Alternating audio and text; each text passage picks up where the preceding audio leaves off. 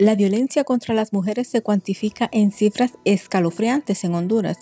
8.008 mujeres murieron de forma violenta desde el año 2002 hasta agosto del 2023, de acuerdo a estadísticas del Comisionado Nacional de los Derechos Humanos, CONADE.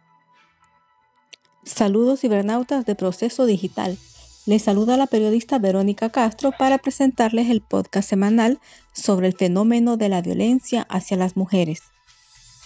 Ante estos datos tan alarmantes, el CONADE señaló que para evitar que Honduras siga siendo uno de los países más violentos para las mujeres, es indispensable hacerle frente a una serie de desafíos como la violencia de género en la política, la impunidad y el acceso a la justicia.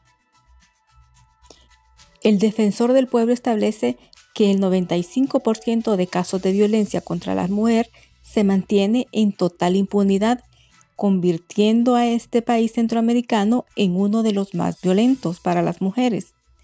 Aunado a ello, el índice de participación política femenino está por debajo del 40%, que se mantiene retrasado en relación con la participación política de los hombres. La titular del CONADE, Blanca Izaguirre, recomendó al Estado adoptar medidas concretas que aborden integralmente los principales desafíos que enfrentan las mujeres en participación democrática y se generen soluciones verdaderas.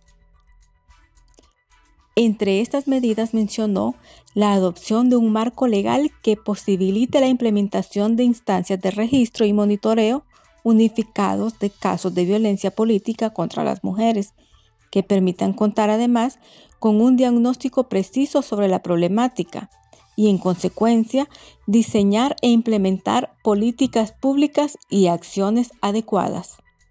Además, que se adopten medidas orientadas a abordar institucionalmente la violencia de género en la construcción democrática e impulsar la erradicación de discursos de odio y estigmatización en contra de las mujeres que se encuentren involucradas en la política y en puestos de decisión.